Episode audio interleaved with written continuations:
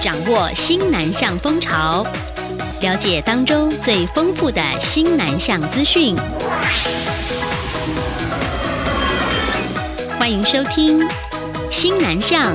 新潮向》。欢迎收听今天的《新南向新潮向》。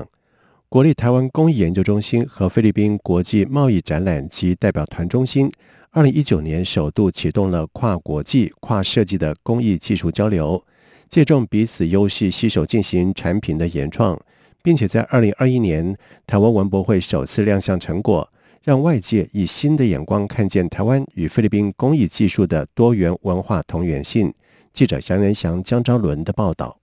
不论是以漂流木为媒材，搭配植物所创作充满自然有机的装置艺术，利用菲律宾马尼拉麻所创作的屏风作品，结合回收铝箔与竹子做成的椅子，或是储物凳、竹灯、陶瓷花瓶等，一件件的作品都是由台湾设计师结合菲律宾工艺师，或由菲律宾设计师结合台湾工艺师共同研发创作的成果。这也是台非工艺与设计交流原创工艺首度在台湾文博会展出，成果令人惊艳。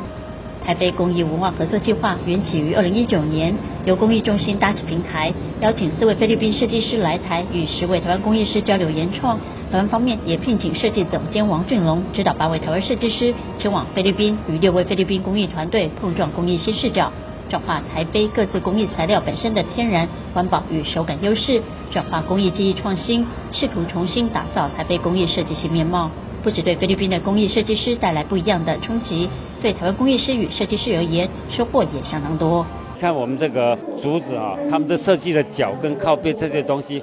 以工艺来讲，我们是做工艺的，我们怎么做，我们可以做得非常好。但是搭配他们那个构思想法，包括他那个里面那个用竹竹编，再加上那个铝箔的一个编织起来啊，那个效果就不一样了。明显的就感觉到就是很创新嘛，是这样的，所以这个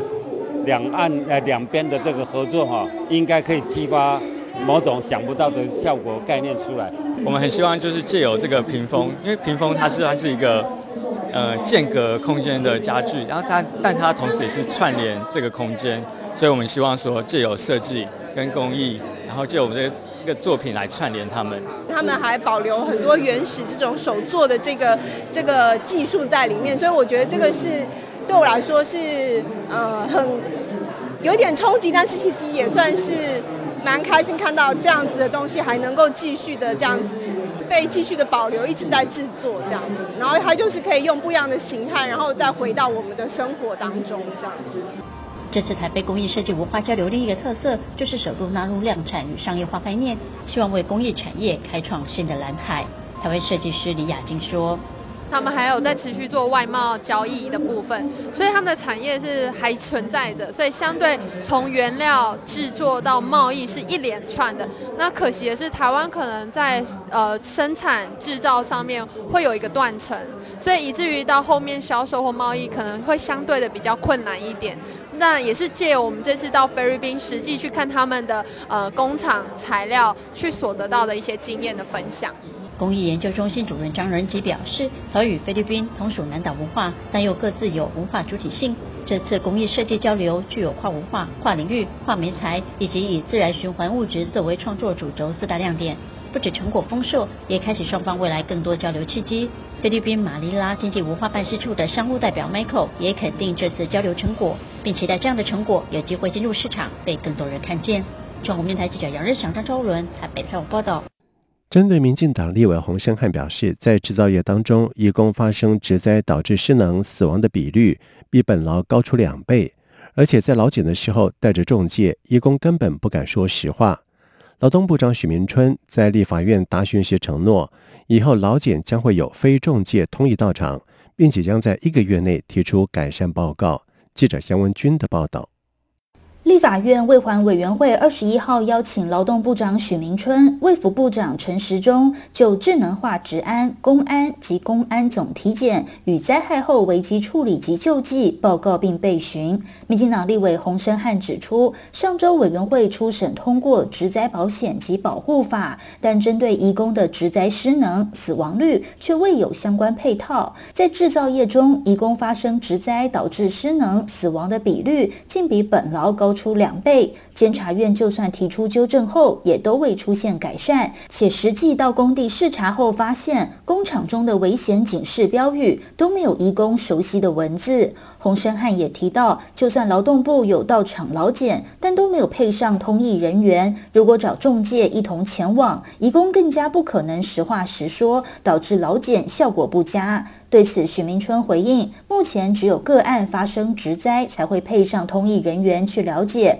针对劳检并未配有通译人员一事，未来将会要求相关业务单位需要配上非中介的通译人员前往劳检。他说：“委员这没这部分没有问题哈，我想针对委员这样的建议是很好的一个呃做法。我们未来在工地现场，如果他有移工的话，我们会我会要求呃劳检人员要会同哈。”非中介的通译人员到场。许明春也当场承诺，会在一个月内提出相关配套。另外，针对减少移工职灾的问题，也会在一个月内提出报告。中央广播电台记者杨文君台北采访报道。国发会日前召开委员会议，审议通过新南向医卫合作与产业链发展中长程计划第二期。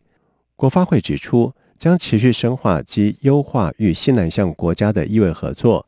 计划集成从二零二二年到二零二五年，四年总经费大约十六点九亿元。国发会表示，这项计划将在第一期基础上，持续以软实力、供应链、区域市场以及人与人的连结为核心工作规划，同时以稳固基础、扩大成效为原则，借由医疗新南向加 N 策略，结合相关部会以及民间的能量，推动多国多中心。发挥我国医疗卫生软实力，扩大在西南向国家的影响力。国发会表示，透过医卫合作以及相关产业链接，增加我国医卫产业的出口机会跟产值，以及建构更安全的区域联合防治网络，保障人民健康安全。此计划将达成的效益包含“一国一中心”二点零，扩大国际合作、医卫产业连结。去医疗连结以及软实力和人与人的连结。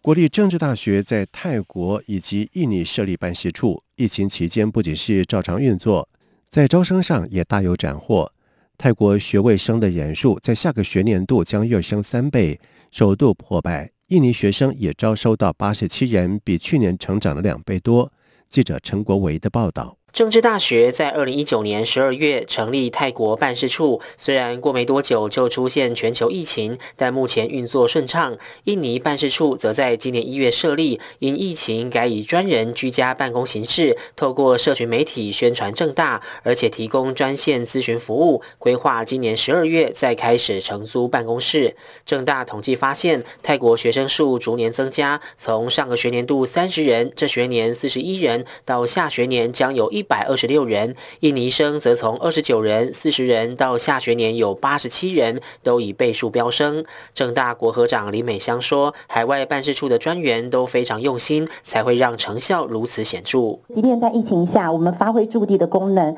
他仍然可以在泰国参加实体的教育展，也继续推动我们各项招生业务。印尼办因为疫情没有办法正式的以办公室的方式运作，可是我们有人员在当地居家办公，也协助我们在。”印尼拓展我们的可见度，我们的各样的民生以及各样所做的工作。林美香提到，正大在疫情下也展开各项华语学习国际合作。受疫情空置得当所赐，所以很多过去我们无法触及的学校，现在反而是他们主动跟我们交流。例如在这疫情期间，我们签下了伦敦大学学院，就是 UCL。那爱丁堡大学也是非常杰出，世界排名非常前面的大学，我们也即将要签订协议了。同时，又是因为华语学习的优势，现在有非常多的欧洲国家跟我们想要合作。啊，例如我们就透过外交部的台欧奖学金，要跟十七个欧洲的国家，我们大概会有一百三十个以上的名额，会让欧洲学生到台湾来学华语。正大国合处表示，学校也因应疫情，在上学期试办虚拟交换，当时有三名国际生参与。这学期正式推动后，有多达七十位姐妹校学生参加。学校特别为虚拟交换生安排一对一学伴，并建立脸书社团、线上聊天室，提供互动与协助。希望透过线上交流，让学生体验台湾的热情和文化。中央广播电台记者陈国维台北采访报道。新北市政府在日前表扬模范劳工、优良公车以及机人车驾驶，肯定其对新北经济的贡献。其中有十名外籍移工接受表扬。新北市长侯友宜致辞时表示，在台湾缺工缺料时，移工依然捍卫新北进步能量，对其努力付出跟协助充满了感恩。而在台湾工作九年的安妮，来自于印尼，受雇照顾中风的阿嬷。他在工作上无微不至、负责而且有爱心，雇主已经是他在台湾的家人。同时，安妮还透过了网络影音社群 YouTube 来学习英文以及各国的菜色，并且做菜。即使宗教信仰不同，也陪同到各寺庙祈福，甚至跟雇主一起捐款给医院或者是安养院。而放假的时候，跟印尼朋友参与进山进滩，爱护台湾这块土地。安妮跟其他的移工互勉。如果将雇主当成家人照顾，你爱他们，家人也会爱你。他并且认为，若都有同理心、离乡背井，在台湾工作就一点都不辛苦了。东南亚学华语的热潮没有因为疫情而衰退。佛光大学在日前在菲律宾为上班族开办了线上华语课程，有些学员就在下班之后，赶在宵禁之前回家的公车上，透过视讯跟老师互动，练习说华语，学习力高昂。记者陈国维的报道：佛光大学南向办公室获得教育部年度计划案补助，原本要到菲律宾和缅甸展开海外拓点行销，但都因疫情而无法成行。佛光大学南向办公室主任陈尚茂说：“带我们佛大的老师过去那边，也让他们了解一下台湾的高教体系的老师的教学啊，大概是怎么样。那后来因为疫情的关系，没办法。”陈尚茂表示，东南亚国家对中华文化很感兴趣。佛光大学以往曾在当地举办书法、围棋、华语等文化学习课程，所以这次就透过在菲律宾的合作单位，以佛光大学之名开办两期十堂的线上华语课程，约有七十名上班族参加。因为菲律宾其实那时候疫情也很蛮严重的。所以你就会看到有一些人，他可能下了班要赶快在宵禁之前回去，然后就在公车上面在那边学中文，然后老师讲一遍还要叫他讲一遍，然后在公车上面又不好意思讲的太大声，就很有意思。但是你可以感受出来，他们其实对学华语是有这样的一个动力的。在缅甸部分，陈尚茂提到，校长杨朝祥曾率团到缅甸华校参访，了解当地学校资源有限，所以决定发起募书行动，借由行动图书馆云水书车寄给缅甸十几所华校共二十箱一千多本书籍以及一些文具，另外也送了两箱上百本书给菲律宾光明大学，期盼在疫情期间给师生们带来更多温暖。中央广播电台记者陈国伟台北采访报道。看好新南向市场的商机，永丰金表示，为了冲刺海外收益以及持续的布局海外，金控持续优化海内外据点跨境合作模式，强化在地化以及国际化人力资本，打造区域平台。同时，永丰金表示，越南目前是永丰银行在东协最重要的市场，持续深化在地经营以及扩大当地同业的合作，并且发挥区域中心战略的角色。延伸业务范畴至邻近国家，像是柬埔寨、寮国等等，并且担任领头羊的角色，运用银行其他海外据点或者是金融同业来协助乐器筹组境外连带。而为了顺应越南经济的崛起，二零二一年将持续推展越南地区零售的业务，以增加获利新来源。另外，永丰金也表示，疫情冲击到全球许多产业跟经济。而就近观察，东南亚国家的管制以及锁国政策影响各产业相当深，而首当其冲为旅游业以及饭店业等观光服务。而 CEPA 贸易协定之下，相关不受关税影响的产业，以及东南亚新型城镇化建设、基础建设和重大工程建设等等，将是永丰金租赁未来东南亚经营以及布局的重点。以上新南向新朝向，谢谢收听。